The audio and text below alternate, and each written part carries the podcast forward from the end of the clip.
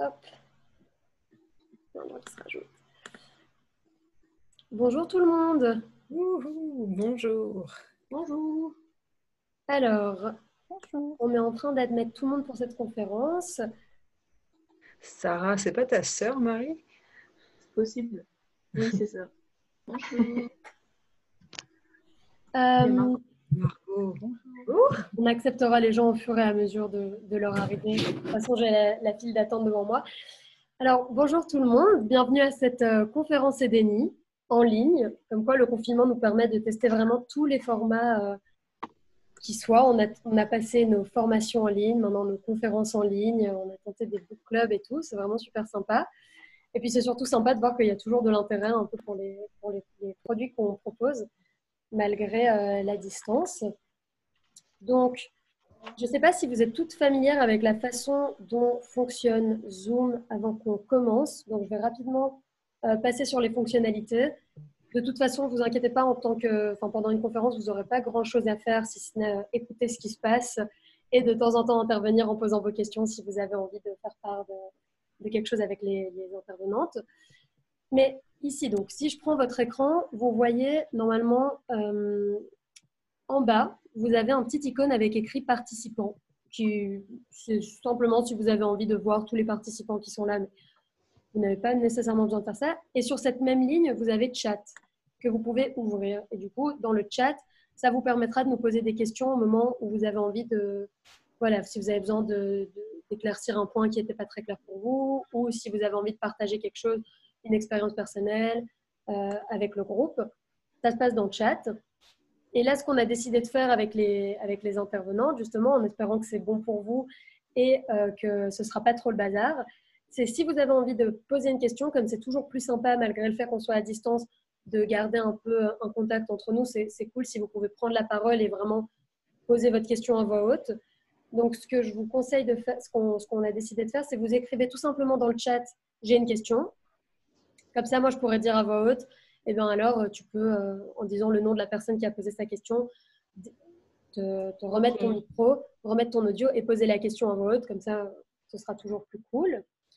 Donc ça, c'est pour la partie chat et questions. Pour vous mettre vos audios, parce que là, vous, avez, vous êtes toutes muettes, à part nous quatre, il vous suffit d'aller sur votre photo et de cliquer sur unmute. Enfin, moi, en tout cas, c'est en, anglais, donc c'est écrit unmute. Je ne sais pas si vous, c'est en français, mais vous avez une petite fonction, ou alors vous avez un micro à côté de votre prénom et il vous suffit de cliquer dessus pour passer d'un micro barré à un micro euh, pas barré. Et du coup, vous avez la parole. Et une fois que vous avez posé votre question, vous pouvez garder votre micro ouvert si vous avez envie d'échanger.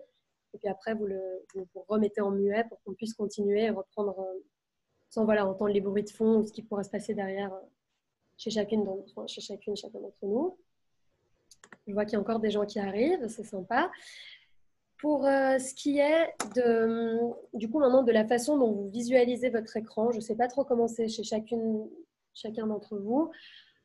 Vous avez toutes les, tous les visages et en haut à droite, normalement, vous avez la possibilité de choisir si vous voulez voir des petites mosaïques avec les photos de tout le monde ou si vous voulez voir en galerie ou la façon dont vous voulez que ce soit présenté sur votre écran. Euh, avec, euh, vous savez, il y, a un petit icône qui montre des petits carrés comme ça. Ça s'appelle Gallery View, vue en galerie. Et si vous cliquez dessus, vous aurez les, photos de chacun en fait qui seront présentées. Ou alors vous pouvez mettre Speaker View et à ce moment-là, vous aurez en gros la tête de la personne qui parle en ce moment. Euh, donc ça, c'est comme vous préférez, je vous laisse gérer. Mais je ne sais pas s'il y a d'autres questions. Je pense que c'est bon, on peut commencer. Et si vraiment vous êtes trop confuse, vous, le dites et, et, je vous réexpliquerai ça.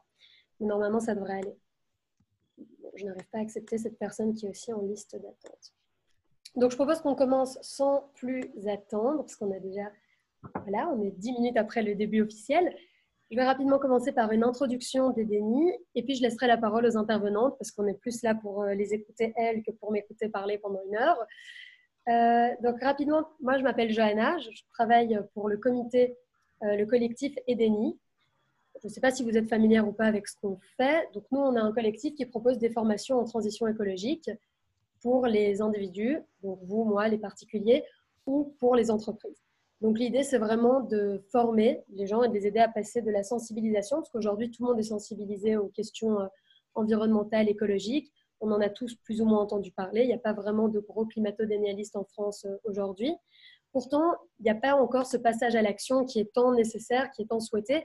Et donc, on essaye d'être le lien en fait entre sensibilisation et action pour permettre aux gens d'enclencher leur transition et de passer à un mode de vie plus sain, plus écologique, plus éthique, euh, à travers des actions vraiment concrètes, en fournissant un accompagnement euh, au quotidien à travers nos différentes formations.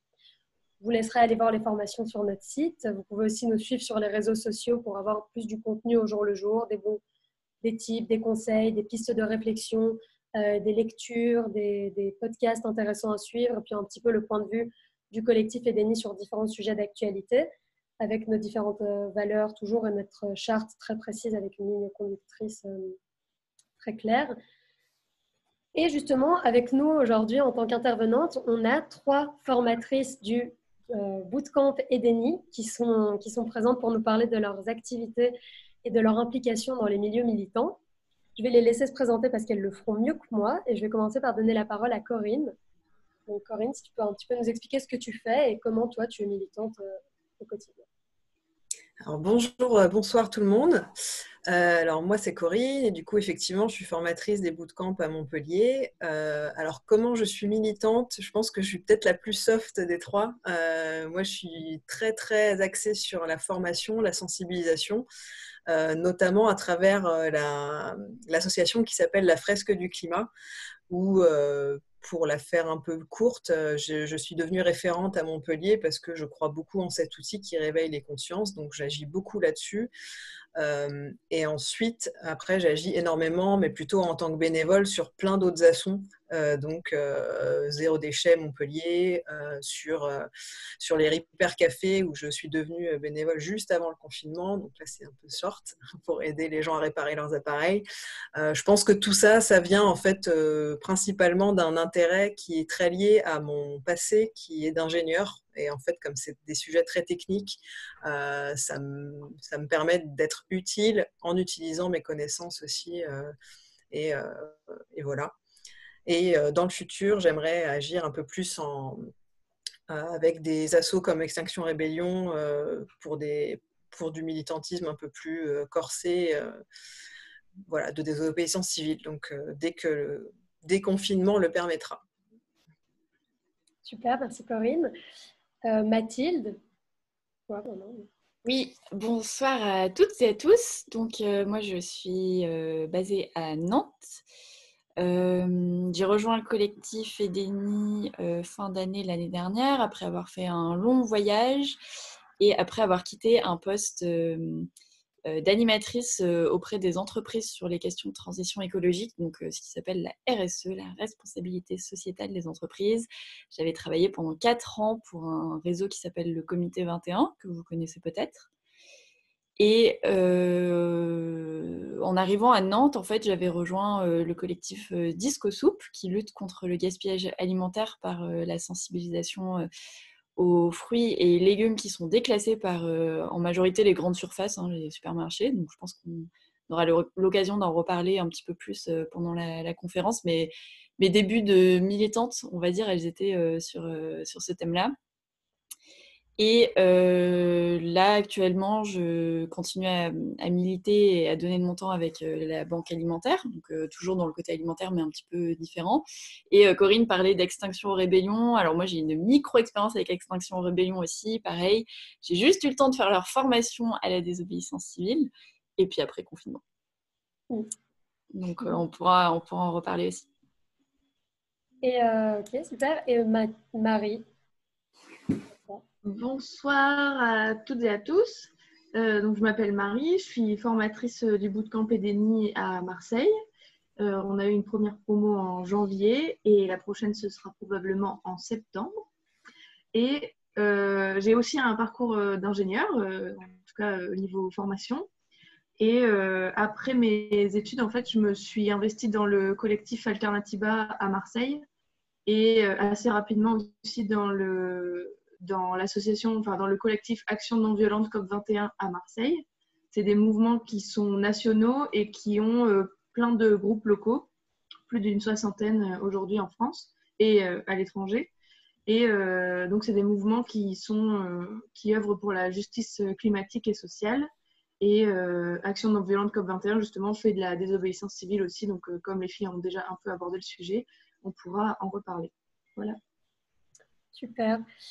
Donc, comme on, en parlait juste avant de commencer euh, cette conférence avec, avec euh, Marie, Mathilde et Corinne, on disait que l'angle qu'on avait décidé d'aborder pour cette conférence sur le militantisme, parce qu'on peut parler de tellement de choses, c'est tellement vaste, nous, on a vraiment envie de le garder sur euh, leur expérience et un peu la pratique, comment rentrer là-dedans aujourd'hui et, et, un petit peu leur vécu. Donc, si vous avez des questions sur des choses plus poussées qui ne sont pas abordées, vous pouvez les, les poser dans le chat. Nous, on va vraiment partir sur l'idée que bah, demain, si vous voulez commencer à militer, en fait, par où vous pouvez commencer, c'est quelque chose qui, est souvent peu expliqué. On dit tout le temps qu'il faut militer, militer, militer. Donc les gens sont boostés à bloc. Et puis une fois de passer à l'action, ils se retrouvent un peu face à un vide, genre, OK, et du coup, je fais quoi en fait?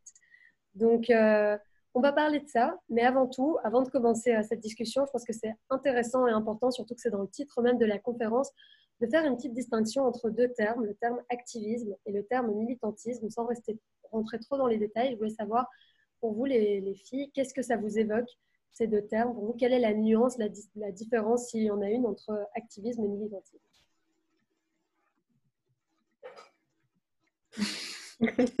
Vous pouvez y aller. Euh, si vous voulez, je peux commencer. En fait, euh, a posté sur euh, l'événement euh, Facebook un article qui présentait justement l'importance du choix des mots puisque depuis, euh, enfin, la personne qui a écrit euh, ce billet de blog sur Mediapart explique qu'en fait, euh, depuis plusieurs dizaines d'années, on entend de plus en plus dans les médias, à la télé, à la radio, sur des blogs, même dans parfois des livres, on entend plus le terme d'activiste, alors qu'auparavant, on entendait plutôt le terme de militant, militante.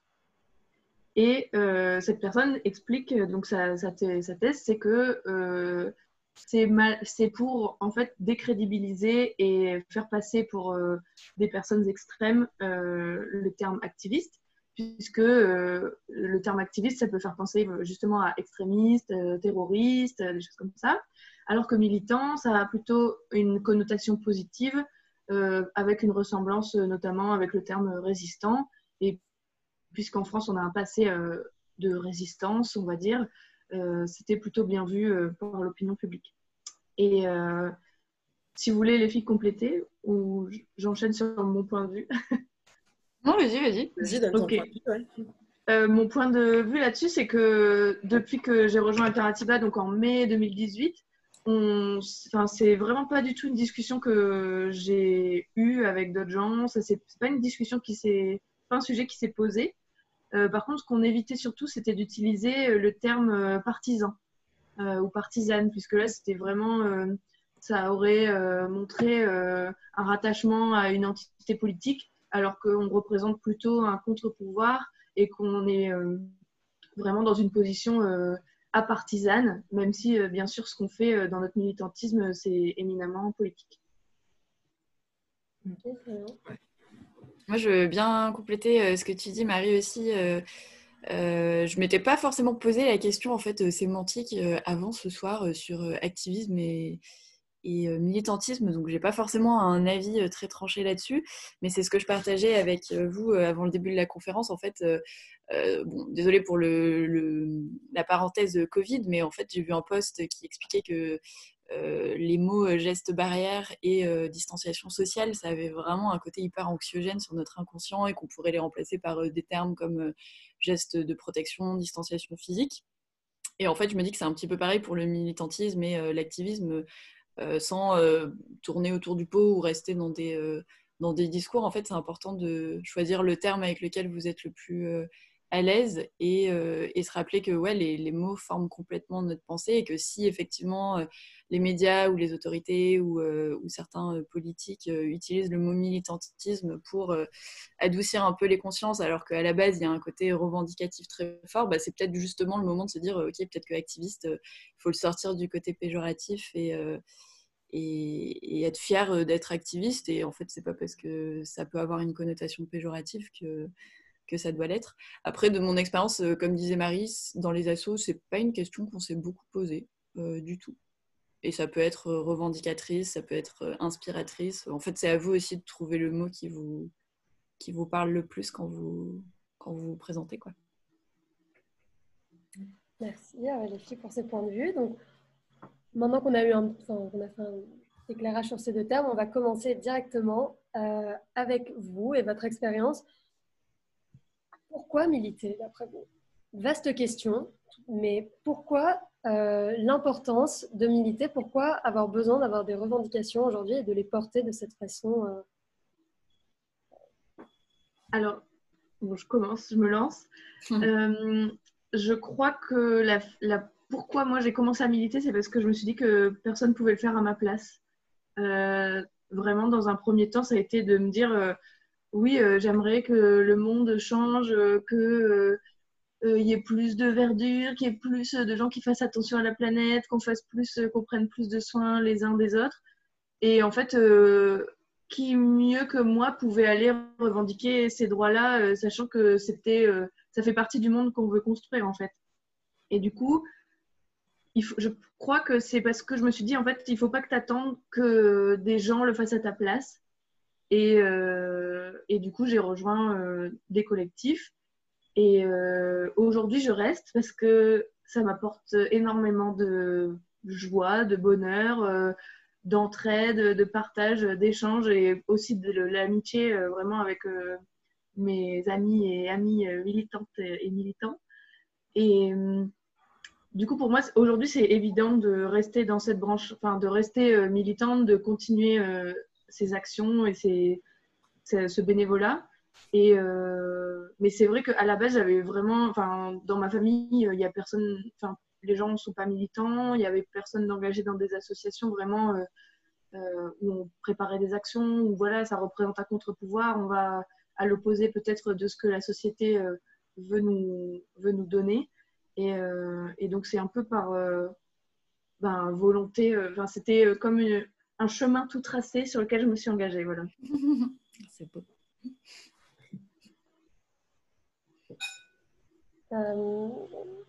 Corinne, Mathilde, vous avez quelque chose à ajouter ou pour vous c'est bon?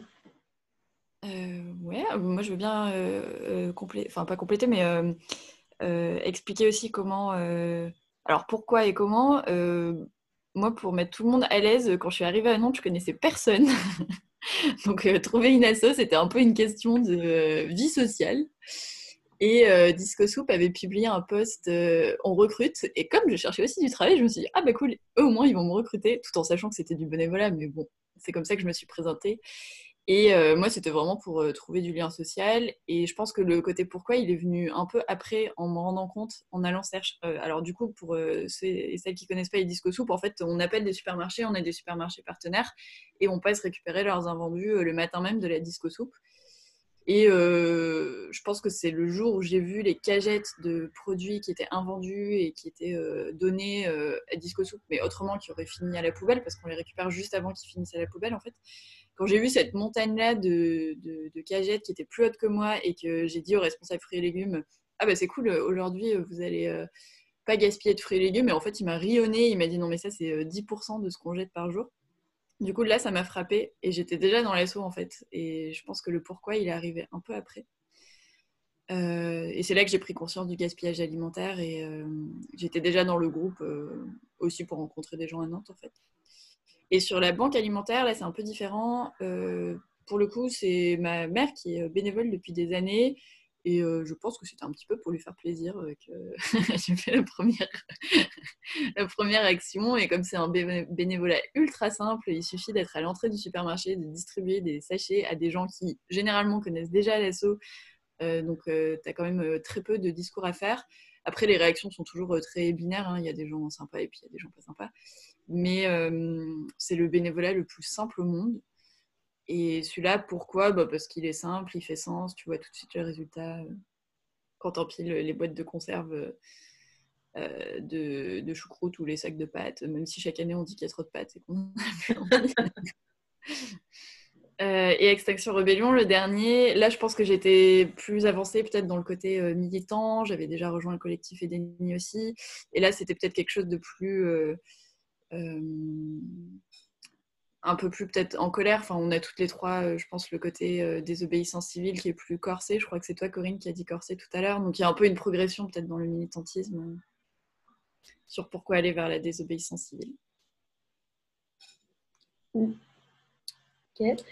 Et du coup, justement, quand vous, vous, décidez de... Comment vous avez choisi les associations vers lesquelles vous vous êtes dirigé? Comment vous avez choisi les luttes qui vous semblaient les plus pertinentes? Est-ce que pour vous, il y avait une idée vraiment euh, plus, plus globale, plus systémique derrière Ou c'était un peu une question d'opportunité? Ah, vous êtes tombé sur cet assaut-là à ce moment-là, donc vous l'avez rejoint. Il y avait un peu un plan. Bon, toi, Mathilde, apparemment, c'était l'une d'elles pour faire plaisir à ta mère. Donc, la réponse euh, est déjà, est déjà dite. Mais sinon, comment vous vous y prendriez pour justement sélectionner les luttes? Et parmi le choix énorme d'assauts qu'on peut trouver, euh, en sélectionner une qui, qui vous parle Ça s'effectue comment un petit peu? Hmm. Je vais peut-être prendre la parole. Euh, si vous voulez.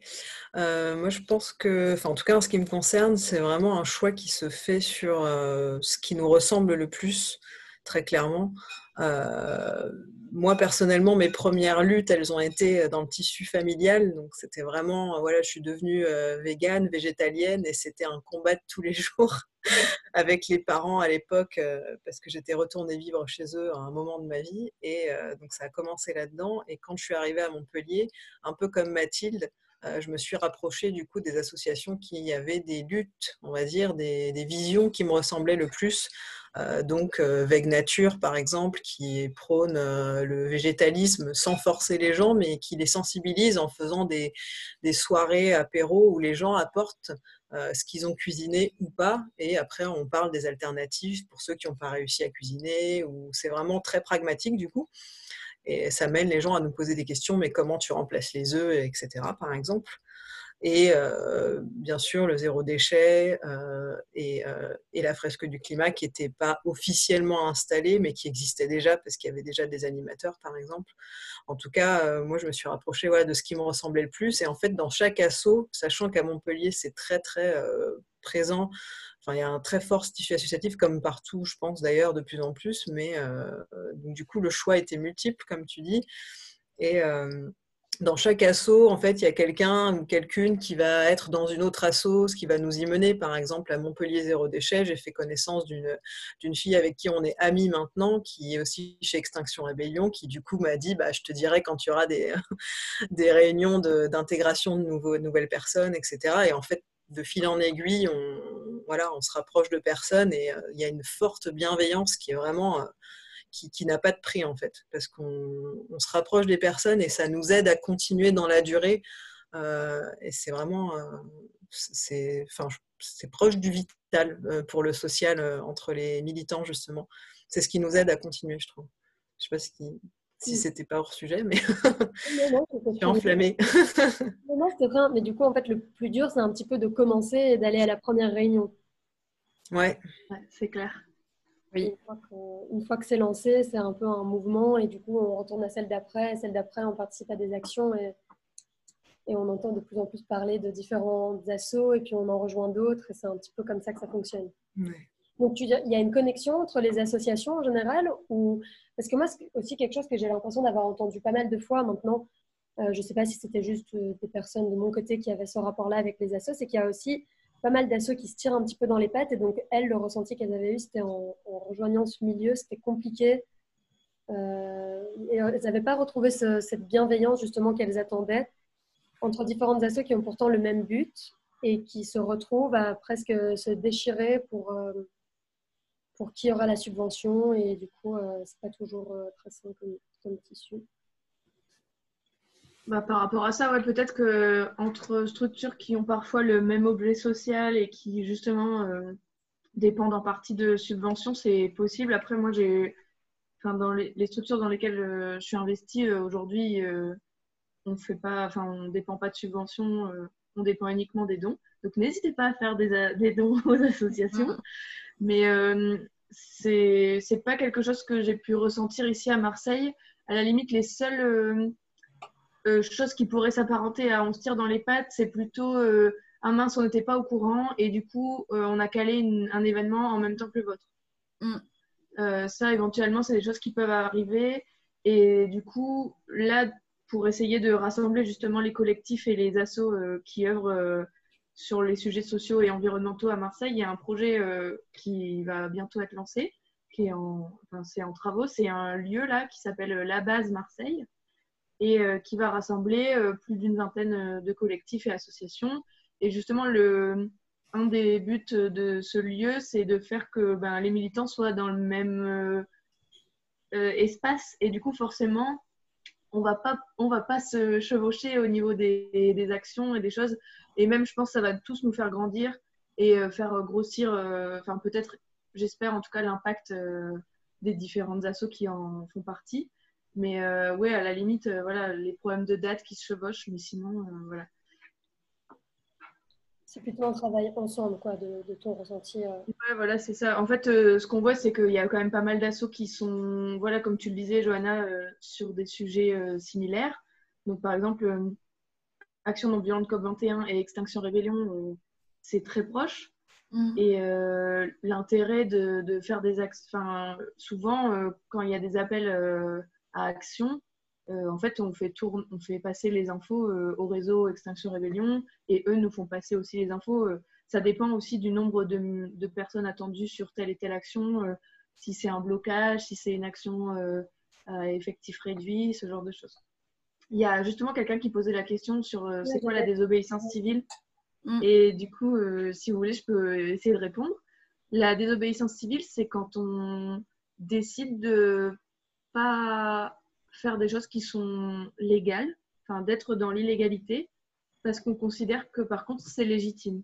Donc ça va être euh, par exemple euh, euh, bloquer un pont quand on sait qu'en fait sous ce pont-là, normalement il devait y avoir un énorme bateau de croisière qui devait passer et quand on sait que les bateaux de croisière aujourd'hui ça pollue énormément, ça rejette des oxydes d'azote et compagnie et que ça touche du coup à la santé directement des personnes. Ça peut être ça, ça peut être euh, des actions euh, même parfois symboliques. Donc, euh, Action non violente COP21, dont je fais partie, a eu une campagne et a une campagne en cours où on enlève les, portraits d'Emmanuel Macron des mairies. C'est une action qui est symbolique et qui, je veux dire, c'est pas, enfin, ça s'apparente du coup à une sorte de vol.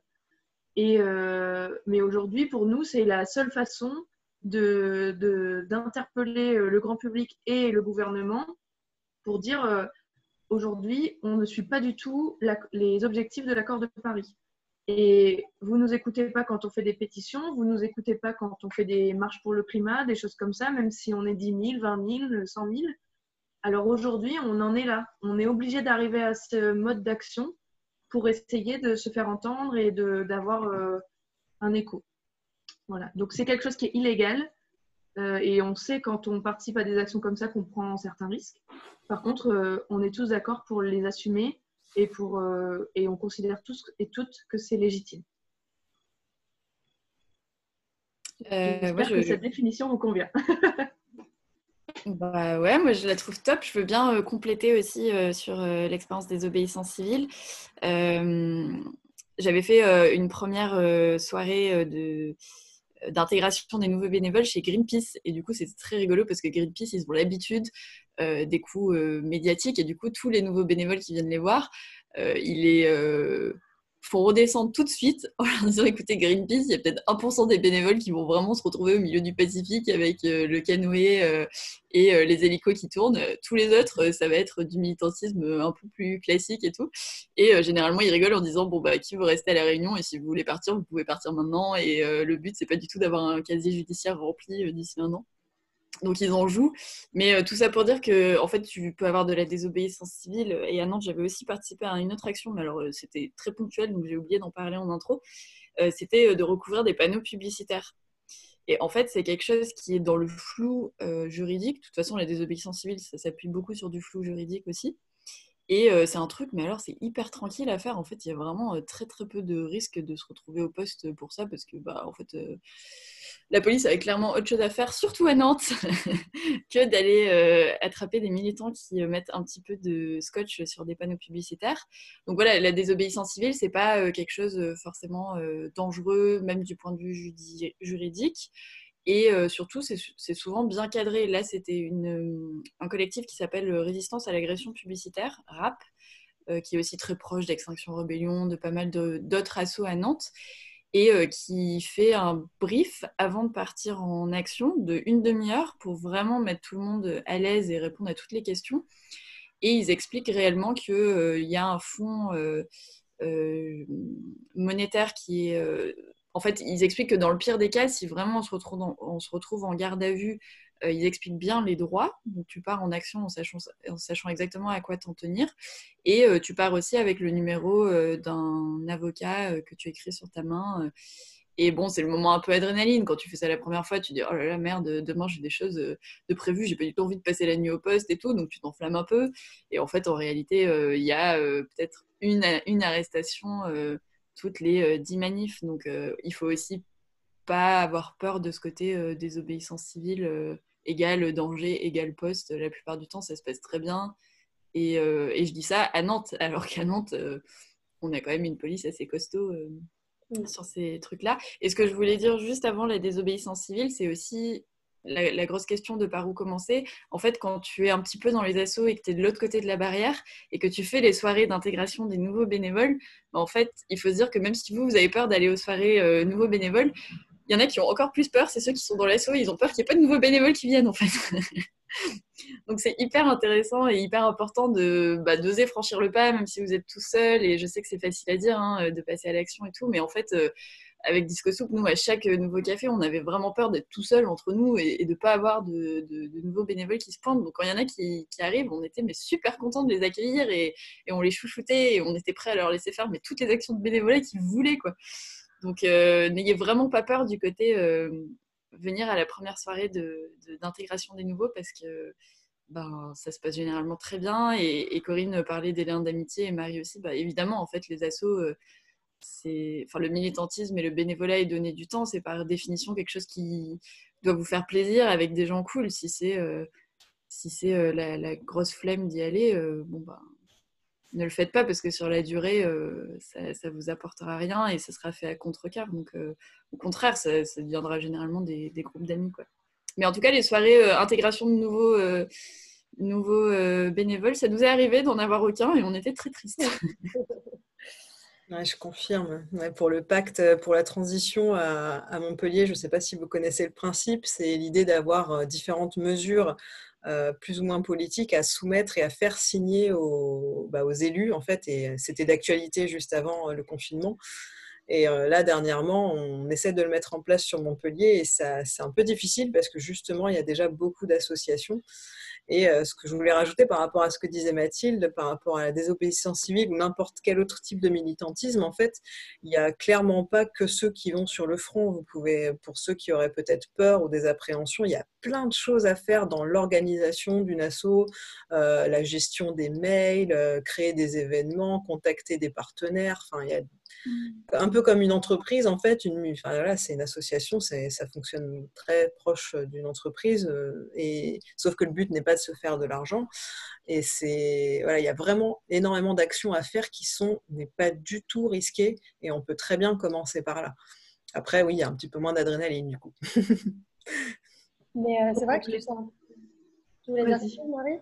Oui, je voulais compléter euh, ce que Mathilde avait dit avec le fait que participer à une action de désobéissance, c'est pas forcément prendre des risques juridiques. Je confirme parce que dans les actions, on a aussi besoin de, par exemple, une équipe euh, communication. Et euh, l'équipe communication, elle est en fait derrière un ordi, là où il y a une bonne connexion, et voilà. Donc, c'est pas des gens qui sont. en fait, on peut participer à une action de désobéissance civile, faire participer au fait qu'elle soit connue, et euh, sans prendre euh, de risques en fait. Donc euh, il y en a, en fait, il y a des échelons, il y en a vraiment pour tout le monde. Et même si du coup vous voulez jamais apparaître sur les photos, vous voulez pas être sur le terrain vraiment, il y aura toujours une, un poste pour vous Donc n'hésitez pas. Enfin, et là, on parle déjà de désobéissance civile, mais dans les assos, il y a encore plus de postes planqués, on va dire. Je trouve ça hyper intéressant ce que vous dites, même sur les différentes formes de militantisme en fait qui existent. Quand on parle de militantisme, au final, c'est un terme qui recouvre euh, énormément de moyens d'action. Le militantisme, c'est de décider voilà, de, passer de passer à l'action d'une façon ou d'une autre. Donc, il peut y avoir euh, aussi bien la désobéissance civile dont vous avez parlé, même la désobéissance civile violente, non violente. Il peut y avoir euh, le militantisme comme on l'imagine plus souvent, donc avec des actions de tractage, ou comme tu disais Mathilde, à la sortie d'un supermarché, demander, voilà, est-ce que vous pouvez acheter quelque chose pour nous? Je ne sais pas exactement comment ça fonctionne, euh, l'asso pour laquelle tu travailles, mais comme on peut voir, des fois on sort et puis il y a une action qui est menée à la caisse, ah, est-ce que vous pouvez acheter quelque chose pour qu'on puisse ensuite aller donner? Donc en fait, il y a énormément de, façons de passer à l'action différentes, et euh, c'est intéressant de se rendre compte que comme vous le disiez, genre tout le monde peut s'y retrouver à un moment ou à un autre. Et à un moment, Corinne, tu parlais de, de, de ton expérience personnelle. En fait, ça a commencé chez toi, donc avec ton alimentation euh, qui avait changé. Donc, tu étais passé à un régime végétarien, végétalien. Je voulais savoir, est-ce que vous considériez l'action individuelle comme une forme de militantisme également ou euh, dans vos cercles en général, quand vous en parlez, c'est plutôt quelque chose qui est amené sur la place publique et c'est un passage à l'action qui est plus euh, médiatisé, montré et, et pas uniquement dans son coin et à son échelle? Ben, J'y vais. Euh, pour moi, le, comme tu dis, Johanna, le militantisme, il y a vraiment une énorme palette euh, possible de. Par exemple, je parlais tout à l'heure de faire des dons à des associations, mais pour moi, faire un don à une asso, c'est déjà une forme de militantisme en fait. Mm. Parce que apporter son soutien, même si on n'a pas du temps à investir ou l'envie de s'investir, mais apporter un soutien financier, ben déjà, ça permet à l'assaut euh, de faire des choses. Donc, en fait, déjà, ça, pour moi, c'est du militantisme. Et après, bien sûr, il y a euh, jusqu'à la prise de risque juridique et compagnie. Et, euh, et, entre les deux, il y a une énorme palette. Et tu parlais de l'action individuelle. Je pense que l'action individuelle, elle peut être militante, bien sûr, si elle s'oppose à ce qu'on veut nous forcer à faire dans la société, c'est-à-dire la consommation à grande échelle, des choses comme ça. et surtout, euh, en fait, souvent, pour que les gens autour de nous euh, peut-être euh, s'y mettent, on va dire, le meilleur moyen, c'est de montrer l'exemple. J'ai l'impression en tout cas. Et du coup, le fait de montrer l'exemple, je sais pas, ne serait-ce que de dire ah ben moi je vais à ce compost collectif qui est en bas de chez moi. Et ben le fait d'en parler à des amis qui vont peut-être se mettre à le faire aussi, finalement, je considère que c'est aussi une sorte de ben oui de petite action militante à l'échelle individuelle. Et euh, j'ai oublié la fin de ta question. Ah oui, revendiquer sur la place publique. Eh ben, il y a quelques mois, si on avait fait cette conférence il y a quelques mois, je vous aurais sûrement euh, détaillé euh, toutes les actions de désobéissance civile auxquelles j'ai participé. Et en fait, je crois, enfin, j'ai eu une formation qui, où on nous a expliqué que c'était une très mauvaise idée, puisque fanfaronner en donnant le détail de ce qu'on fait, c'est pas forcément une bonne chose pour notre sécurité. Et euh, pour justement pouvoir continuer à militer euh, sereinement, il vaut mieux ne pas donner euh, toutes ces informations à des personnes qui les utiliseraient contre nous et qui voudraient nous empêcher d'y participer de nouveau. Donc, je suis désolée, vous n'en saurez pas plus. C'est très mystérieux, j'adore. on, sait, on sait que tu en as fait plein quand même. du coup, ici, justement, on a une, question de nouveau de Flore qui demande Pouvez-vous donner des exemples de missions bénévoles chez Edeni? Alors, Edeni, Edeni, c'est plutôt à titre individuel, donc je vais laisser euh, Mathilde, Marie et, Corinne. Mon mari n'a pas, pas l'air de vouloir nous dire ce qu'elle fait exactement, mais euh, s'il y a des actions que vous voulez partager, nous chez Edeni, c'est vrai, on avait un social club qui en ce moment euh, est, un peu, un peu à l'arrêt. Les, actions qu'on pouvait mener, c'était voilà, des ramassages citoyens ou des missions dans des supermarchés, un petit peu faire, faire goûter des produits, etc. Le marché de Noël avec des personnes des acteurs euh, engagés ou encore euh, des maraudes, par exemple. Bon, ça, c'est un petit peu en stand-by. Après, euh, à titre individuel, les personnes généralement chez Denis sont assez engagées, assez militants. Donc, je peux parler là, moi, rapidement, si, pour donner des, petits exemples de ce que moi j'ai déjà fait. les actions de Anonymous for the Voiceless, je ne sais pas si vous avez déjà entendu parler de cet asso, c'est une asso qui se bat justement pour le droit des animaux. Et ils ont des images assez chocs, justement, qu'on peut voir tourner sur les réseaux de personnes avec des masques Anonymous qui sont habillés tout en noir en plein milieu de place publique avec des écrans en fait d'ordinateurs qui montrent ce qui se passe dans les abattoirs et autour des bénévoles viennent et expliquent aux personnes qui s'arrêtent pour regarder justement cette manifestation en leur demandant est-ce que vous avez envie de parler de ce que vous voyez sur ces images, est-ce que vous aviez déjà vu des images pareilles? Et d'ouvrir la discussion. Donc ça, c'est quelque chose que j'ai fait plusieurs fois à Bruxelles et c'est vrai que c'était assez intéressant d'y participer parce que j'ai toujours vu ces images et je me suis toujours dit que c'était un mode d'action hyper violent. Donc ça, c'est aussi toujours intéressant de rediscuter la notion de violence, même qu'est-ce qui est violent, qu'est-ce qui n'est pas violent. Moi, je me rappelle à l'époque, je trouvais ça violent d'imposer ce genre d'image à des gens qui sont tranquillement en train de se promener dans leur supermarché. n'ont pas nécessairement envie de voir un veau mort euh, éclater euh, comme ça sur l'écran. Et du coup, c'était un peu pour justement me, me dire, OK, je ne vais pas rester sur un a priori que j'ai de ce type d'action, je vais aller voir concrètement, c'est quand même une cause qui me tient à cœur, le, droit des animaux. Euh, donc j'y suis allée, j'ai participé à, une action, j'ai rencontré les bénévoles, et en fait, c'était absolument pas comme je me l'imaginais, c'est-à-dire que euh, il y a vraiment de vraies règles qui encadraient ce, ce sitting. Donc, justement, si on voit un enfant seul qui s'arrête et qui commence à regarder, on lui demande est-ce que tu es accompagné? Est-ce que c'est pas bon pour toi de voir de telles images. Il y a toujours des gens qui parlent, des discussions, c'est pas violent, c'est pour parler avec eux, ouvrir la discussion. Et je me suis rendu compte que l'atmosphère était beaucoup plus peaceful que ce que je pouvais m'imaginer. Donc ça, c'est une action que j'avais faite et je trouvais ça intéressant de se confronter en fait aussi au milieu associatif. Des fois, il a un imaginaire hyper fort autour de certaines actions. En fait, on voit comment elles vont être représentées sur les réseaux ou comment on va en parler dans les médias. Et c'est comme pour tout, c'est toujours différent quand on s'y trouve vraiment. Et on se rend compte qu'il y a vraiment en tout cas, moi, toutes les actions que j'ai faites en, en milieu associatif, il y a une aura, je trouvais, autour de l'action qui est hyper agréable et dans laquelle moi je me retrouve complètement, même des actions qui de base euh, étaient plutôt sur un spectre que je, que je condamnais. Donc j'ai déjà fait ça. Puis après, y a... mais c'est pour ça que c'est intéressant de voir comment on peut militer de plein de façons. Une fois, j'avais été juste dans un refuge promener des chiens. Euh, c'était hyper fun. Bah, eux, ils avaient besoin de gens pour promener. Donc euh, c'est cool. Puis après, il y a les actions de désobéissance civile dont on a déjà parlé. Mais voilà, prendre son vélo et bloquer une route, euh, ça peut se faire aussi. Euh, faire des maraudes avec euh, une association, c'était Action Froid, j'avais été distribuer de la nourriture à des personnes dans Paris, des personnes dans la rue, ou même juste des fois parler avec des personnes dans la rue pour, ouvrir la discussion et créer du lien. Ça, moi, c'est un petit peu...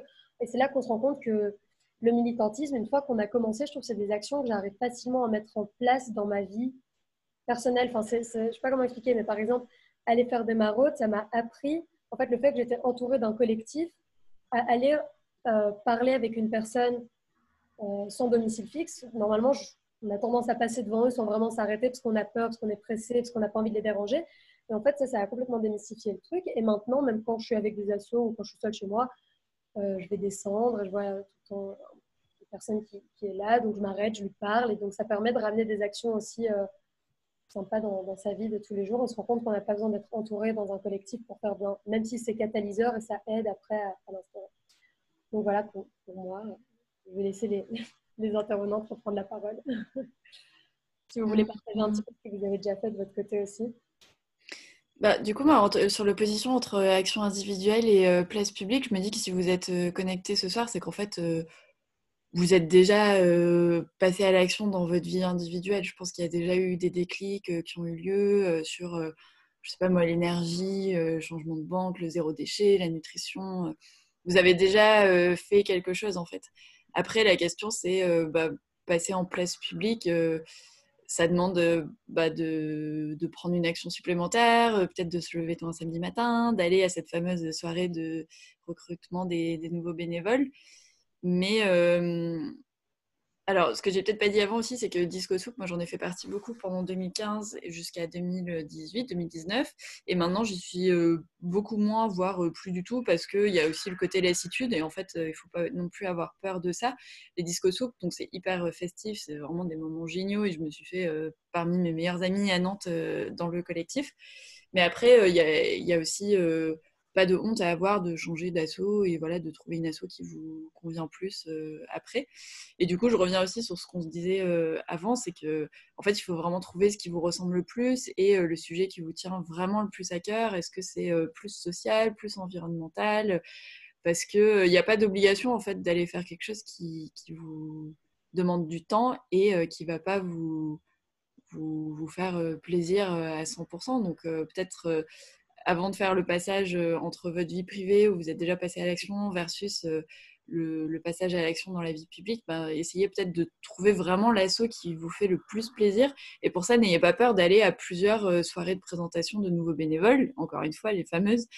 Euh, c'est vraiment pas grave d'aller à 5-6 euh, soirées différentes et d'être honnête après en disant bah voilà, ce que vous faites c'est génial, mais c'est pas tout à fait ce que je recherche en ce moment. Enfin, moi, ça m'est arrivé aussi. Hein. Greenpeace, j'ai fait leur première soirée, je l'ai trouvé génial. Bon, quand j'ai compris qu'on ne pouvait pas aller sur euh, le canoë-kayak euh, dans le Pacifique, euh, j'ai dit non.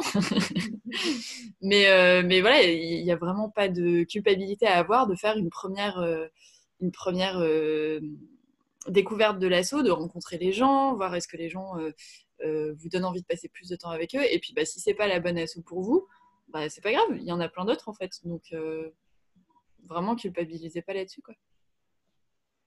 Mm. Ouais, c'est un peu comme quand on choisit son club de sport en début d'année, en fait. Hein. on fait le tour un peu des assos et effectivement, on, jauge l'ambiance.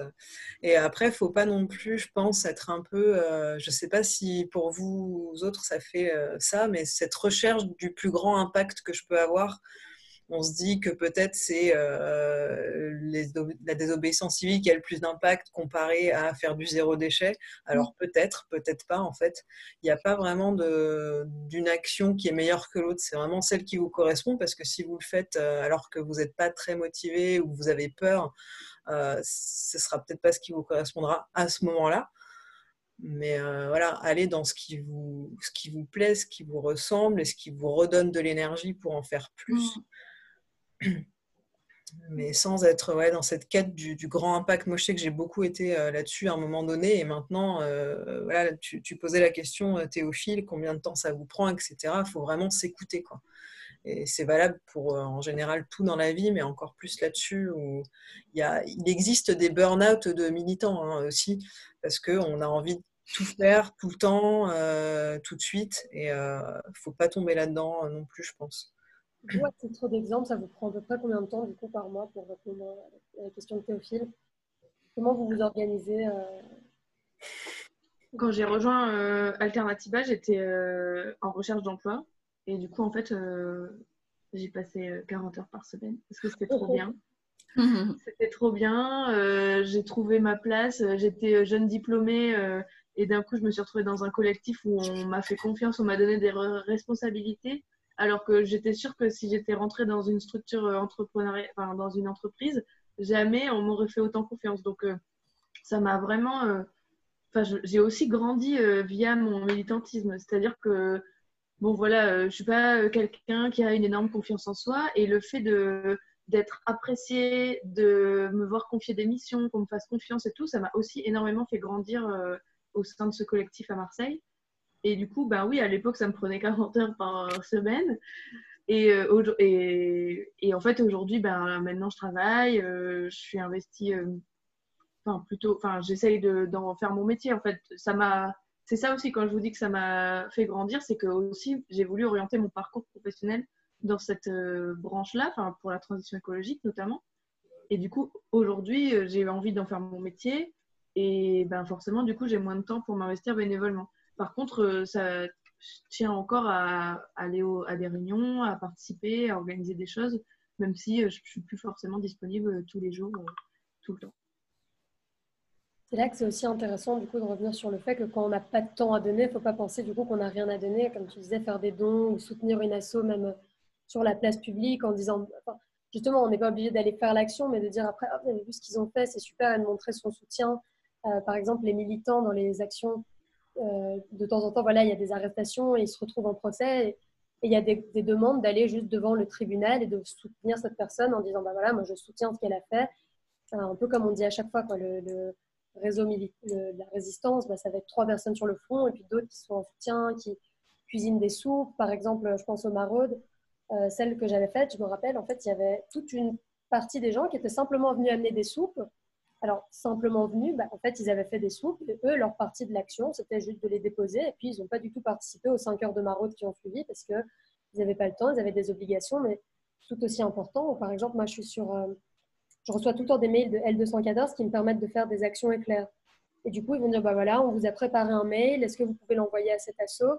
Et tout ça, c'est des choses qui ne demandent pas un, grand, investissement, un grand investissement de temps, mais c'est pas pour ça qu'il n'y a rien à faire en fait.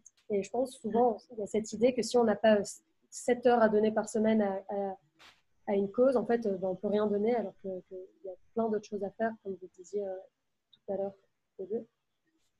Et, du coup aussi, euh, tout à l'heure, Corinne, tu parlais du burn-out militant.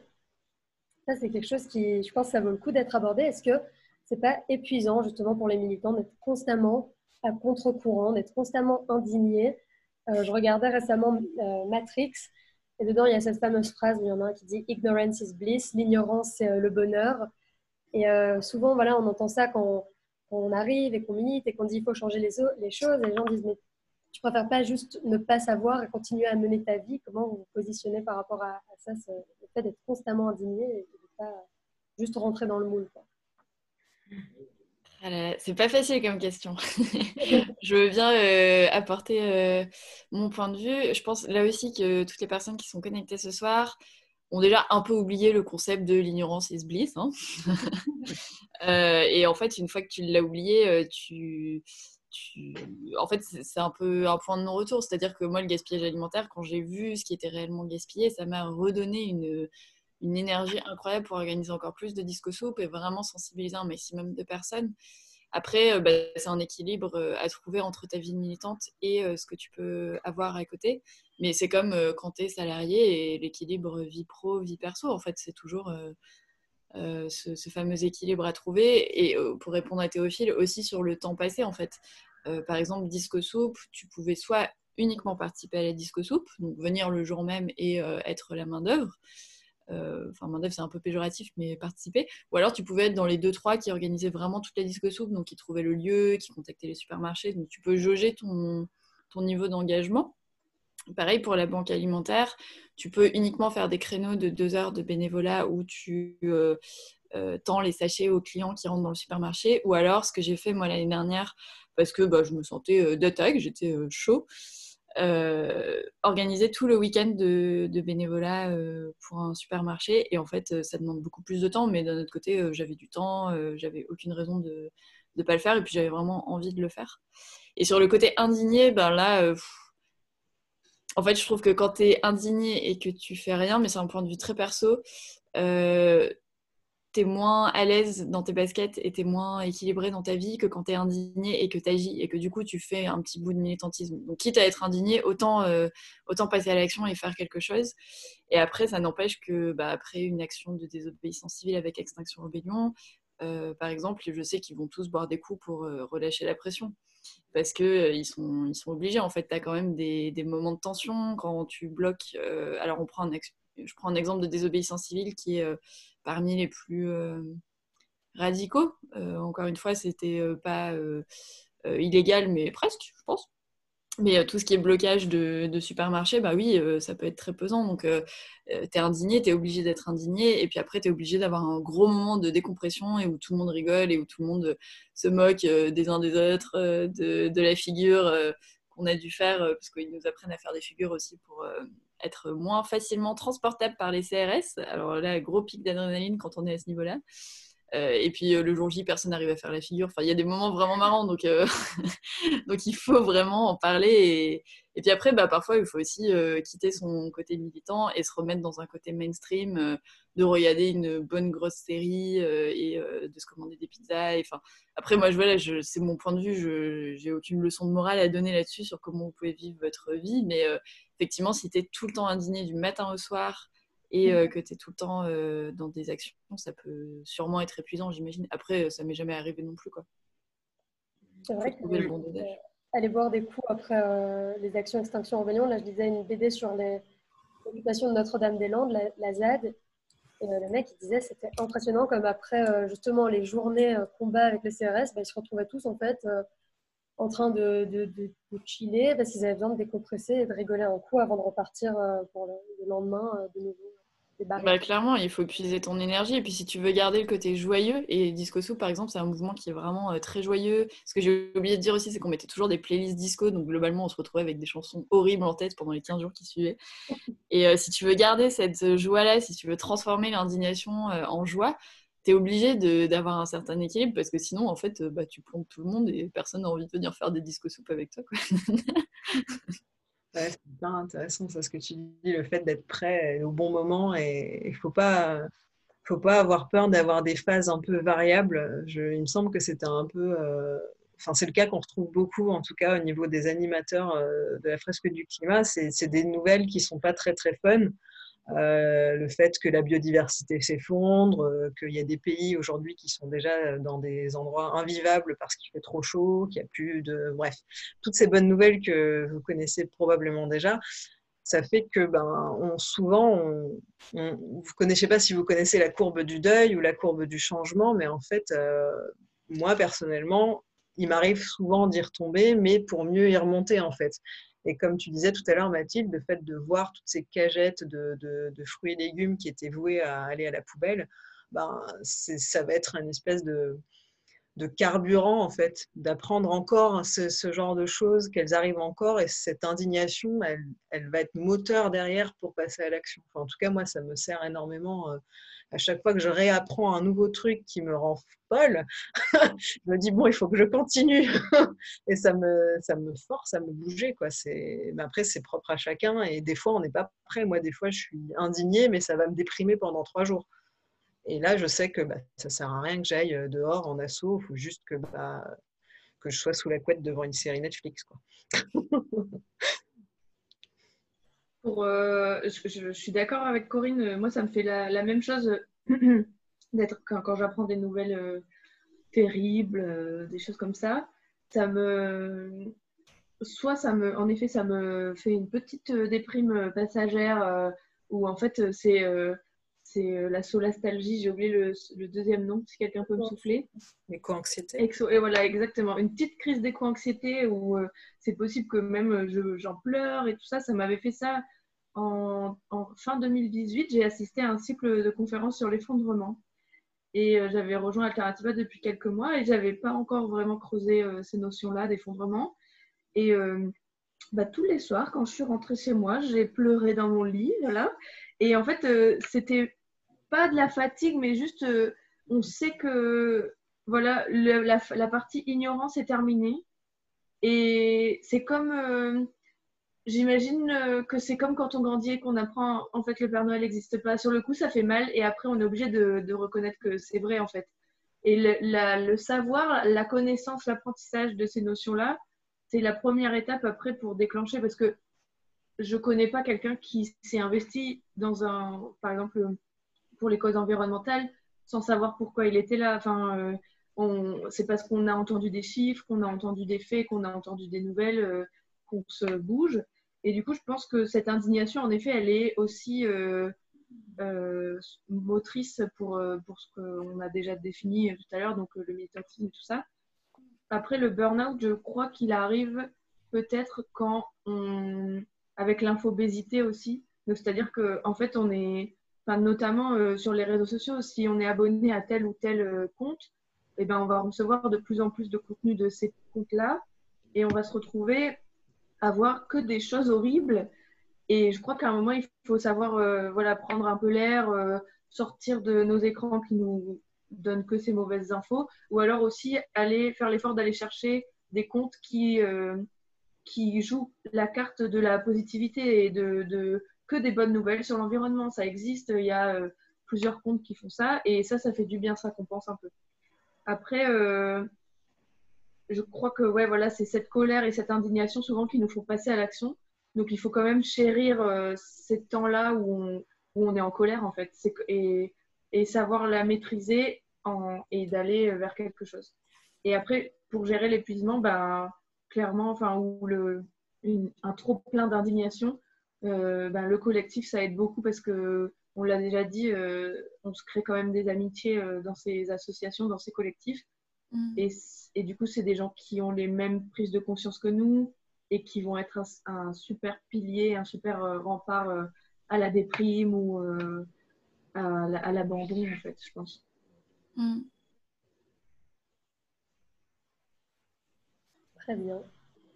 Il y a encore tellement de choses qu'on pourrait dire sur le sujet. Ça fait déjà une heure qu'on discute.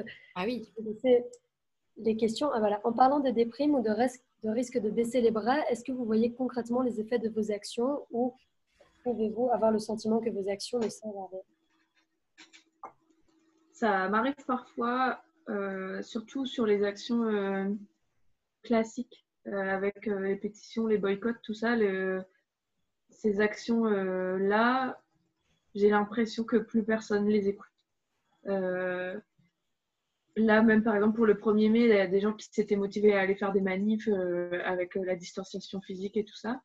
Et ça m'arrive parfois de rejeter des idées d'action comme ça, non pas que je trouve qu'elles servent à rien, mais où, du coup, comme j'ai moins le temps de m'investir qu'avant, je préfère m'investir sur des actions où j'ai l'impression qu'il y aura peut-être un peu plus d'impact ou sur des actions que, sur lesquelles je me suis engagée en amont, des choses comme ça. Mm. Mais les effets de nos actions, c'est difficile en fait à établir parce qu'on nous demande voilà justement euh, bah, quelle campagne vous avez gagné, euh, quelle lutte euh, vous avez réussi. Et en fait, c'est super dur à expliquer parce que des fois, ça va pas être concret, mais il y en a des, par exemple, des gazoducs qui ont été annulés ou des choses qui ont été reportées, ou alors euh, le grand public s'est saisi de telle euh, ou telle campagne et du coup, il y a eu peut-être un projet de loi, tout ça. Et c'est difficile de voir à chaque fois si on peut faire un lien direct, mais je pense quand même qu'il y en a, c'est évident. Enfin, c'est juste difficile souvent de, le prouver, mais. Hum, moi, je vais bien témoigner pour euh, du coup les deux assos dont j'ai pas mal parlé. Alors pour Disco Soup, quand j'ai rejoint en 2015, c'était très cool parce que c'est la période où euh, il y a eu euh, les projets de loi et in fine la loi qui est passée pour contraindre les supermarchés de plus de 400 mètres carrés de revendre, de pas de revendre, de donner leurs invendus justement à des assos. Et derrière, il y a des boîtes comme Phoenix qui se sont montées. Donc en fait, on a vu que ça a bougé. Euh, et ça a bougé aussi grâce à Disco Soup, parce que c'est un mouvement qui est né en Allemagne et en France qui a été euh, très très euh, dynamique auprès du ministère de l'écologie à l'époque, porté par les bénévoles à Paris qui ont fait un travail incroyable auprès du député. Alors c'était très politique, mais en tout cas, on, on se dit qu'on a quand même apporté notre pierre à l'édifice. Donc là, on a clairement vu les résultats et c'était génial. Après, la désobéissance civile, c'est plus difficile parce que forcément, euh, par essence, euh, quand tu vas bloquer un supermarché, tu sors euh, de ta zone de confort, tu sors de l'entre-toi, l'entre-soi où tu peux être entouré de tes potes qui pensent comme toi, décroissance, vivre moins avec mieux. Là, tu vas quand même bloquer un centre commercial où les gens euh, ont comme loisir d'aller faire du shopping le, samedi après-midi. Et toi, c'est ce que tu dénonces avec euh, Extinction Rebellion. Donc, euh, forcément, tu vas pas voir les résultats. Au contraire, tu vas généralement te prendre des remarques très désagréables, d'où l'importance d'aller boire des coups après pour en parler. Et euh, sur la troisième action, euh, banque alimentaire, qui est euh, peut-être moins militante, enfin qui est très militante, mais qui est moins activiste pour moi, mais par contre qui est le bénévolat, encore une fois, le plus simple au monde. Là aussi, tu te prends des vents et c'est peut-être 10% des gens qui te regardent avec un énorme sentiment de mépris quand tu leur tends le sachet et qui, qui parfois te disent des trucs vraiment pas cool, mais très rigolos. Mais à côté de ça, moi j'étais très contente de voir le cercle d'influence que j'ai eu quand j'ai décidé de faire un supermarché complet tout le week-end parce que du coup, je suis arrivée à amener pas mal de potes qui n'avaient jamais fait euh, quelque chose qui soit euh, pas leur travail, leur famille ou leur loisir, donc qui n'avaient jamais été euh, bénévoles en fait. Et leur ai dit, j'ai besoin de vous, il faut qu'on soit 15 pour ce week-end pour que le supermarché puisse avoir lieu, cette collecte puisse avoir lieu. Et du coup, bah, j'ai vu les résultats auprès de ces gens-là et j'étais très surprise de ceux qui ont répondu présent. c'est pas ceux que j'attendais forcément. Euh, donc, euh, c'est des gens à qui euh, je pense mm, avoir aidé à avoir. ils ont eu un déclic en fait. et je ne sais pas si maintenant c'est des gros activistes ou des gros militants, mais en tout cas, ils referont ce bénévolat là parce qu'ils ont vu que c'était facile à faire et tout. Donc, donc j'attendais pas grand chose, mais les résultats, je, les ai, je vus et c'est ce qui redonne encore plus de joie, de courage, d'énergie pour les moments un peu plus difficiles. Des résultats, je pense qu'on les voit forcément en fait. Et comme disait Corinne, en fait, il n'y a pas d'impact ou de question où on doit se dire c'est où est-ce que j'aurai le plus d'impact? En fait, vous aurez, vous aurez toujours un impact, même de parler autour de vous de ce que vous avez fait, euh, de votre implication, d'en parler à votre famille, à vos amis, euh, à des gens qui vous connaissent bien. C'est déjà euh, quelque chose de bah, d'hyper revendicatif et qui peut avoir des effets que vous soupçonnez même pas. quoi. Et même, en fait, euh, je suis en train de me dire que même si ça n'avait aucun impact, ça fait quand même tellement du bien de passer à l'action, d'être entouré de gens qui sont sur. euh, Enfin, qui. bah, c'est pour faire. Enfin, c'est sûr que ça fait entre soi ce que je veux dire, mais qui pensent comme nous, qui sont conscients des mêmes problèmes que nous et qui ont envie de se bouger aussi.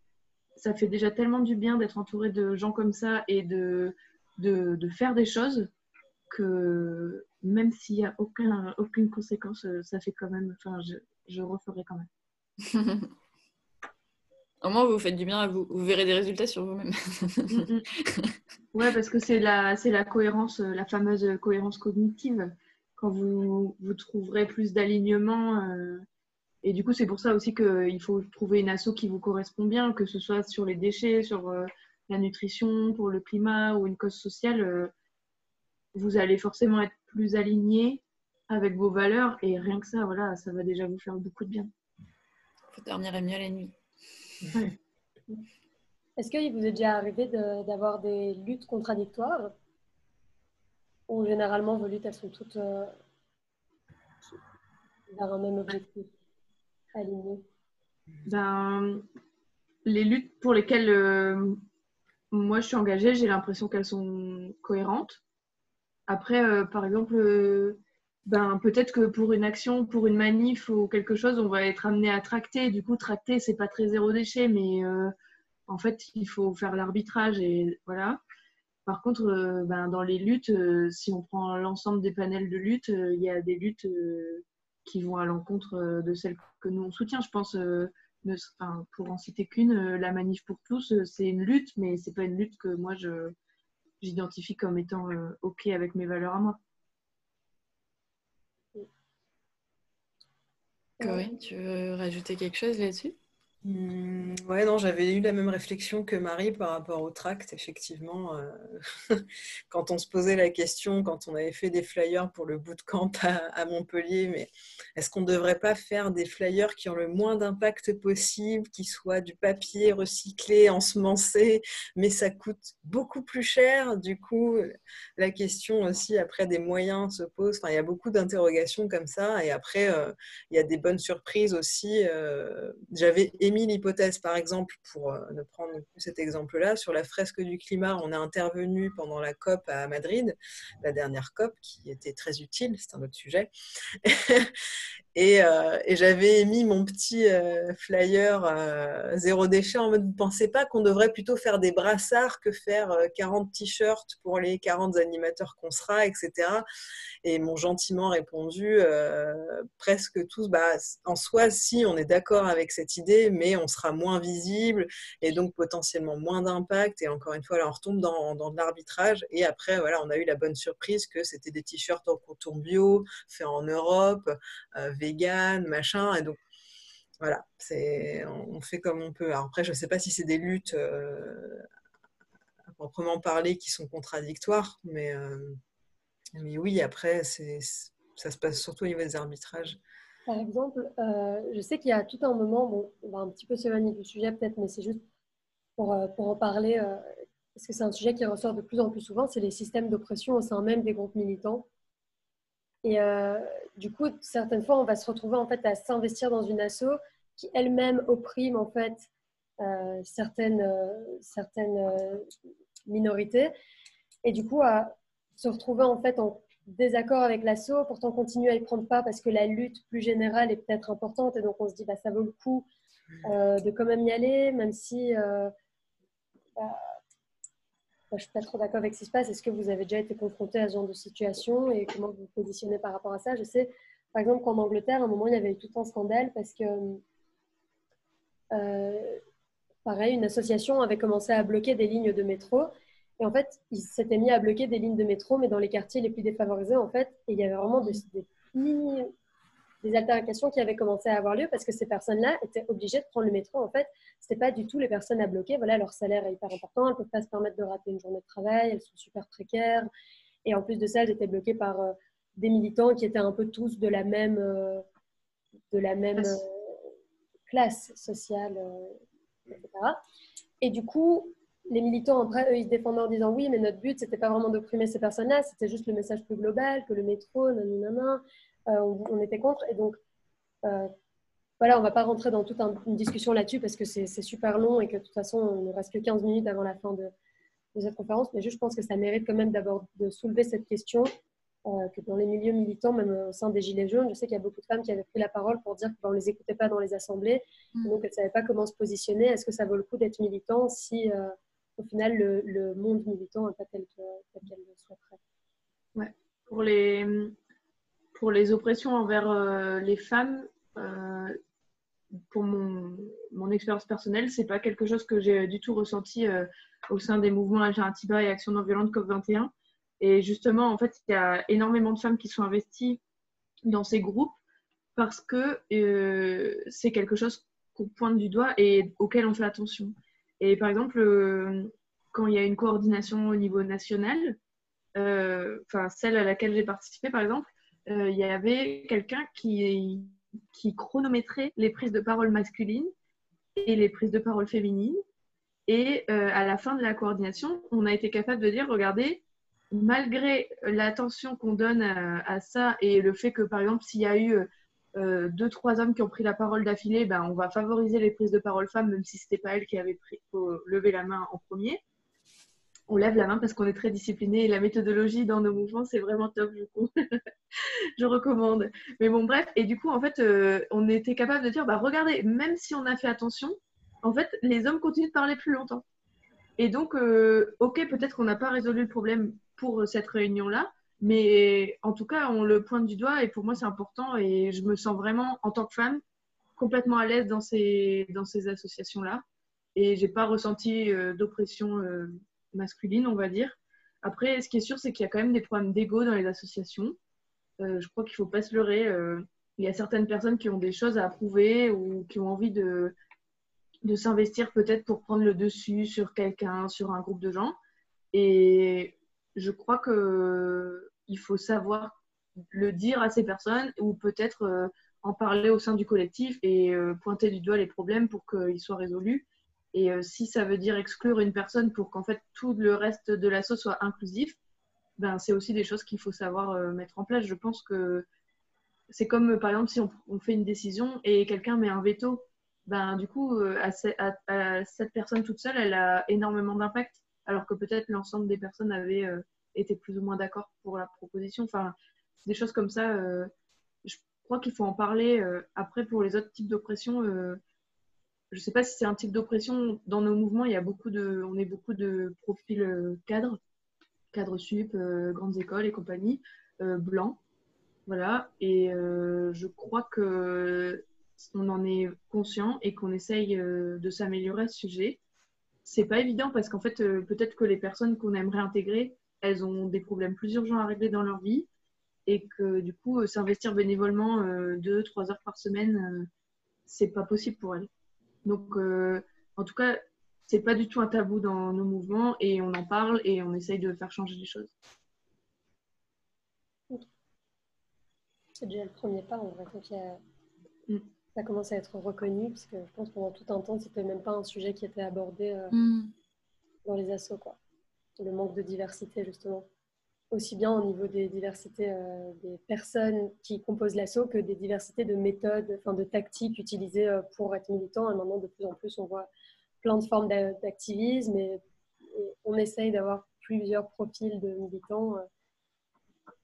Ok, complètement. Mais c'est vrai que c'est hyper récent et euh, il y a une autre réflexion aussi que j'ai euh, en vous écoutant parler, c'est le fait que bah, il y a des difficultés dans les assos. Marie, elle le disait, il y a des égaux, il y a aussi des bénévoles euh, qui sont pénibles. Enfin, clairement, parfois, tu te retrouves avec des gens, tu dis, mais qu'est-ce que je fais là? Enfin, Il y a des moments de solitude, c'est sûr. Mais, mais après, c'est tellement gratifiant de voir des gens dans la vraie vie. Et là, on s'en rend encore plus compte avec les deux mois qu'on a vécu parfois seuls. Euh, bah en fait, euh, voilà, militer, euh, encore une fois, je pense que si vous êtes connecté ce soir, c'est que vous êtes déjà dans cet état d'esprit, vous êtes déjà sûrement indigné à différents degrés et tout.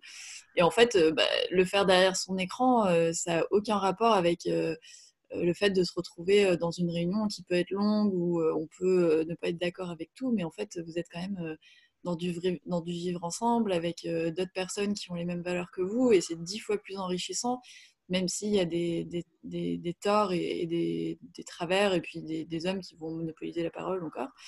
Mais c'est quand même mille fois mieux que que d'être chez soi à se demander par où on va commencer. Quoi. Donc, et ouais, en fait, c'est hyper récent le côté comment on travaillait ensemble. Et chez Disco Soup, nous, on travaillait beaucoup sur la communication non violente, les élections sans candidat, les process de décision par consensus. Mais ça ne se faisait pas au quotidien. En fait, c'était une fois tous les six mois, je crois, on faisait un gros week-end et on rediscutait de ça. Et là aussi, on repartait tous boostés avec plein d'énergie. Et euh, ça permettait de s'assurer que le, collectif euh, allait toujours dans la même direction, même s'il y avait énormément plus de femmes que d'hommes. Dans beaucoup de milieux, je pense. Il nous reste 10 euh, petites minutes, c'est super vite. Est-ce que vous avez des Est-ce que certains d'entre vous ont des questions que vous aimeriez poser? Et Sinon, je vais demander aux intervenantes de réfléchir à deux conseils que vous donneriez pour se lancer dans, le militantisme, l'activisme. En, tout cas, qu'est-ce que vous diriez à quelqu'un qui a peur de se lancer ou quelle est la première étape à, prendre, à faire? Et euh, aussi peut-être, si vous avez une œuvre qui vous, qui vous a marqué, que vous avez envie de partager, je vous prends un peu euh, comme ça sur le coup, mais s'il y en a une qui, que vous trouvez intéressante ou euh, voilà, une série de réflexions euh, autour de ces questions-là euh, intéressantes à, explorer pour que, pour que les, participants puissent ensuite repartir avec des idées de lecture ou de réflexion. Hmm. Du côté des participants, est-ce que vous avez des questions euh...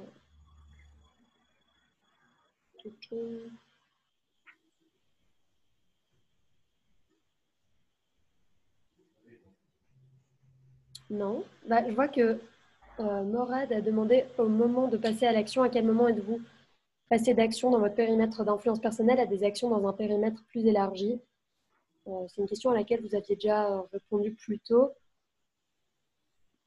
Je ne veux pas reprendre vos mots et, peut-être risquer de les déformer, donc si vous voulez redire très rapidement quel a été le déclic pour vous. Pour ma part, j'ai découvert la démarche zéro déchet j'avais été très en colère à un moment pendant un voyage euh, parce que je m'étais rendu compte de certaines choses, euh, notamment de Monsanto. Enfin bon, bref, j'étais très en colère contre Monsanto à une époque. Et puis après, quand je suis rentrée donc, euh, en France, j'ai un peu découvert la démarche zéro déchet. Je m'y suis mise à fond parce que c'était tellement évident, ça me paraissait être complètement logique, complètement rationnel et je comprenais pas pourquoi je découvrais ça que maintenant. Je m'y suis mise à fond. Et en fait, au bout de quelques mois, j'avais un peu j'avais bien progressé. Et il fallait que j'aille encore plus loin. Et du coup, c'est à ce moment-là que j'ai poussé la porte d'une réunion alternative parce que ben, il fallait que je continue. Quoi. Je ne pouvais pas m'arrêter dans cette super progression. Quoi. Donc, c'est comme ça que, que je suis passée à de l'action collective. Euh, pas de souci, Morad. Et on a une question de Roxane aussi. Les médias, notamment traditionnels, sont-ils une aide ou plutôt un obstacle? Hmm.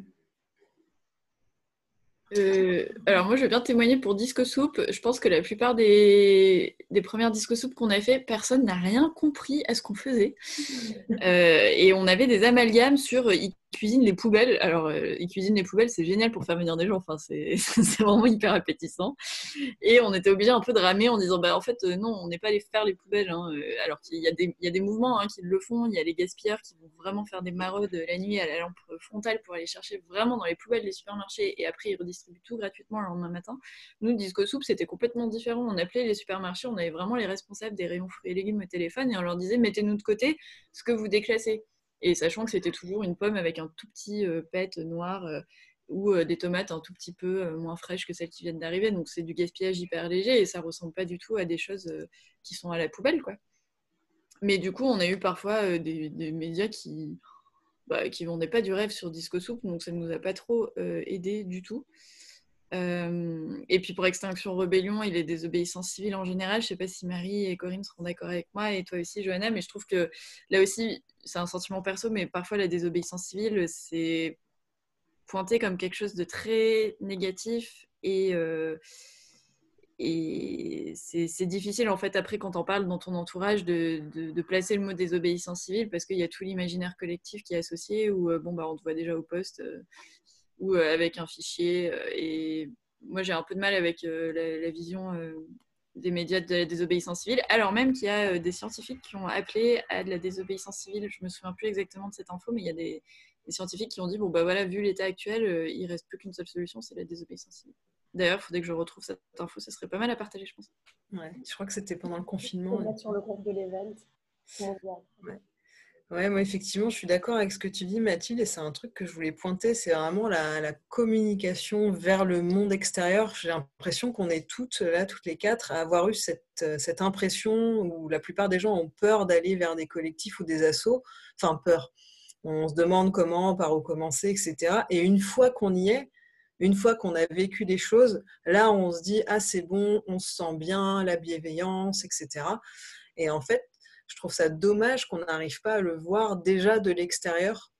Et, euh, je pense qu'il y a peut-être un travail de, fond à faire, ou je ne sais pas, euh, dans toutes les assos, mais en tout cas, s'il y a des experts de la communication, j'ai l'impression que c'est quelque chose qui est récurrent euh, dans les assos liés à l'écologie, où on a toujours cette impression de soit on a un hippie, soit on a un extrémiste. Alors qu'on est juste des gens alpha, bêta, qui ont envie de revendiquer leurs idées et de faire bouger les choses. Et c'est dommage que ça attire pas plus de personnes, peut-être parce que effectivement la com est mal faite par les médias, notamment, notamment traditionnels. Par exemple, on avait fait une interview ici pour le bootcamp à Montpellier auprès d'un magazine et non mais l'article quoi, on l'a jamais sorti parce qu'on avait presque honte parce que et du coup on s'est dit mais soit on s'exprime mal, soit c'est mal compris en fait. donc il y a vraiment, euh, enfin voilà, ça, pour le coup c'est un peu une bouteille à la mer là que j'envoie, mais il y a peut-être voilà des choses à faire au niveau com en général et c'est peut-être à nous-mêmes de le faire, hein, mais euh, mmh, mmh. c'est vraiment un gros souci. Je pense que ça dépend aussi vraiment du type euh, d'association et du type en fait de, de choses qui sont remises en question et de lutte euh, qui sont engagés par les différentes euh, assos. par exemple, une association qui se bat euh, comme, enfin, comme la SPA, ils ont plutôt bonne presse parce que voilà, tout le monde aime les, chiens, tout le monde aime les chats, on a envie de les aider, donc on va les soutenir. Après, c'est vrai, une association qui vient remettre en question le système plus, global et la, notion d'État de capitalisme et des choses vraiment plus, plus systémiques. Euh, là, c'est clair que bah, le pouvoir en place va se défendre en, euh, utilisant les médias qui sont justement son, moyen de communiquer avec, euh, la population. Et dire non, n'allez pas dans ces assauts-là, elles sont le mal, parce qu'en fait, elles remettent juste en question leurs privilèges et leur situation de pouvoir. Et puis aujourd'hui, il y a beaucoup de médias qui sont détenus par des gros groupes ou des personnes justement qui font partie peut-être des 1% des personnes les plus riches de la planète. Et euh, ben forcément, ça a un impact sur les articles que les médias vont sortir. Donc c'est pour ça que peut-être euh, essayer de trouver euh, des sources d'informations à la fois diverses et variées et aussi peut-être des médias indépendants. là, on parle de médias traditionnels hein, dans la question. du coup, plutôt pour les médias traditionnels, j'aurais pas tendance à dire que c'est une aide parce que voilà, notamment pour la désobéissance civile, ça nous fait passer pour des extrémistes Mm. limite euh, des terroristes, hein, parce que de toute façon, euh, j'avais parlé au début de la conférence de la campagne euh, Décrochons Macron. Il faut savoir que pour cette action-là, c'est un bureau de lutte antiterroriste qui a été saisi pour s'occuper des militants qui avaient participé à ces actions. Enfin, j'ai pas l'impression que ni moi, ni mes amis, qui, ou même pas forcément mes amis, mais les personnes qui sont dans ces structures, clairement, on n'est pas des terroristes, hein, je vous confirme. C'est juste que voilà, on n'est pas d'accord avec la société euh, qu'on nous impose et euh, on veut faire, euh, se faire entendre et essayer de faire changer les choses pour le bien commun en plus.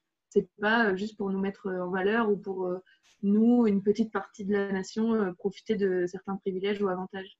Donc, je dirais pas que les médias traditionnels sont une aide et rien qu'à voir la difficulté que c'est pour avoir des journalistes télé sur des actions, euh, la télé, c'est impossible. Quoi. c'est super dur à obtenir. Euh, la presse et euh, les blogs, c'est plus simple. Ou la radio. Mais bon. Mais après, je vais juste un tout petit peu parce que j'ai ma sœur qui est journaliste et qui, du coup, si elle entend cet enregistrement un jour, elle va vraiment pas être contente. c'est pas du tout mettre tous les, mêmes, les médias dans la même catégorie. Et en fait, moi, je parlais vraiment à Disco Soup de, des retours qu'on avait eu à Nantes qui étaient qui était, qui était pas très bon. Mais euh, je pense qu'il y a aussi tout le côté fake news en fait auquel il faut juste faire attention. Et du coup, il y a beaucoup de très bonnes euh, rubrique dans les médias euh, traditionnels, Le Monde, Libé et tout, anti-fake news. Et du coup, pour tout ce qui est ce qui se passe réellement dans les manifs, ce qui se passe réellement dans les actions de désobéissance civile, c'est vraiment bien d'aller voir les, les, rubriques anti-fake news pour avoir les vraies infos fiables. Parce qu'en fait, les journalistes, parfois, ils font des raccourcis aussi parce qu'ils ont des manques de moyens et en fait, ils doivent couvrir je ne sais pas combien d'articles en euh, très peu de temps. Et je sais que Disco Soup, c'était probablement ça aussi, finalement. S'ils ont titré euh, Ils cuisinent les poubelles, c'est aussi parce qu'ils n'avaient pas le temps de vraiment nous interviewer. C'est aussi vraiment manque de moyens, en fait. Quoi. De toute façon, très bien, ça va marquer la fin de cette conférence. On a les gens qui commencent euh, tous à partir. C'est vrai, on avait dit une heure et demie. Euh, on va clôturer donc sur chacune euh, un petit mot de la fin, vous voulez donner un conseil, là, c'est vraiment libre, vous dites ce que vous voulez. Et puis, je vous dirai bonne soirée bon repas à tous. Bah moi, mot de la fin, je veux bien dire que je pense que agir, ça va vous rendre très heureux. très bien. C'est tout. bah alors, je complète. Euh, je pense que tu nous as demandé deux conseils. Je pense que se renseigner euh, sur les euh, locales qui existent dans nos villes, ça peut être chouette pour essayer justement de pousser la porte de ces fameuses réunions de bienvenue dont Mathilde a parlé. Et, ou prendre un premier contact, envoyer un message sur une page Facebook ou un compte Instagram, n'importe quoi pour euh, voilà, se renseigner. Euh, parce que si ça se trouve, euh, les réunions, c'est le mercredi et vous, le mercredi, vous ne serez pas dispo. Donc, vous saurez direct qu'il bah, ne faudra pas prendre cet assaut, par exemple. Mm. Donc, déjà, se renseigner sur les assauts dans vos villes. Et puis, peut-être, voilà, bah, notamment si vous êtes intéressé par la désobéissance civile, participer à une première action, euh, pas forcément très engageante euh, pour voir ce que ça fait, ressentir cette adrénaline et euh, ressentir aussi que ça vous fait du bien, que ça vous donne de la joie. Et donc tout à l'heure, Mathilde a parlé des actions de résistance à l'agression publicitaire, donc par exemple de décrocher, de remasteriser des affiches publicitaires. Et sinon, il y a aussi les actions de rallumer les étoiles. Donc en fait, on éteint mmh. les euh, les vitrines qui respectent pas l'obligation d'éteindre justement leurs vitrines. Et euh, ben, en fait, euh, c'est la pollution lumineuse en ville et le fait de la réduire, justement, ça nous permet de voir un peu plus des étoiles. Donc, c'est pour ça que ça s'appelle comme ça. Et donc, voilà, de commencer par des petites actions comme ça pour vous donner envie de faire encore plus et d'aller plus loin si ça vous convient, si ça vous plaît j'allais dire, un, j'allais dire un peu quelque chose de semblable, effectivement, d'aller vous rendre. Euh, je sais que souvent il y a des festivals, euh, que ce soit liés au véganisme ou à l'écologie ou la biodiversité. Il y avait une fac à, Montpellier qui avait organisé comme ça des journées euh, pour l'avenir ou quelque chose comme ça. Et il y avait beaucoup d'assauts présentes et c'est vraiment les lieux idéaux pour rencontrer les membres d'assauts et aller leur poser toutes vos questions et participer soit à des événements, soit juste être en en spectateur, être derrière un stand avec eux une première fois pour voir ce que c'est que tenir un stand, où là, c'est vraiment de la présentation de, de, l'assaut, qui est presque même pas de l'action, mais quand même. Et euh, ouais, ce genre de choses qui sont assez simples à faire en, prise de température un peu, avant d'aller euh, peut-être effectivement la nuit euh, faire ce genre de choses. Et, euh, et, ouais, il y a vraiment plein plein de choses à faire. Euh, c'est assez difficile de, choisir en fait. et après, tu parlais d'une œuvre. Euh, ouais, j'en ai pas tellement en tête. Je sais que quand j'étais ado, j'ai lu, j'ai lu Brave New World de Aldous Huxley, commencé en français déjà. le meilleur des mondes. Le meilleur des mondes. Et il m'a pas mal marqué depuis. Et je me suis toujours dit, j'ai pas envie d'un monde comme ça. Et c'est peut-être un peu ce qui me, ce qui me drive encore aujourd'hui. Euh, voilà, c'est un peu, un peu ce que nous fait faire euh, Rob Hopkins dans la plupart de ses conférences. C'est euh, imaginer le monde dans lequel vous aimeriez vivre. Et, et ça répond à la question qu'on disait tout à l'heure, le pourquoi on fait tout ça. Et ça, mmh. ça peut vous permettre un peu de, de garder un peu ça en vision et d'être votre moteur, votre ligne rouge, votre voilà. Voilà. Merci les filles. tout le monde, on a rajouté dans le chat, Marie vous a posté des liens pour euh, nous retrouver sur les réseaux. Donc Marie a sa page Facebook, pareil pour Mathilde et Corinne. Vous pouvez trouver ça euh, dans le chat. Sinon, vous pouvez aussi suivre euh, Edeni, vous pouvez participer au bootcamp si vous avez envie plus d'informations sur la façon d'entrer en résistance, justement de militer, si vous voulez rejoindre des gens un petit peu comme vous. les bootcamps, ils sont du coup à Paris et en province, là ici, Nantes, Marseille et Montpellier en l'occurrence. Merci à tous pour ce soir et euh, on espère vous voir très bientôt et que vous allez tous militer. Bonne soirée. Merci, Au revoir. Merci beaucoup. Au revoir tout le monde. Bonne soirée.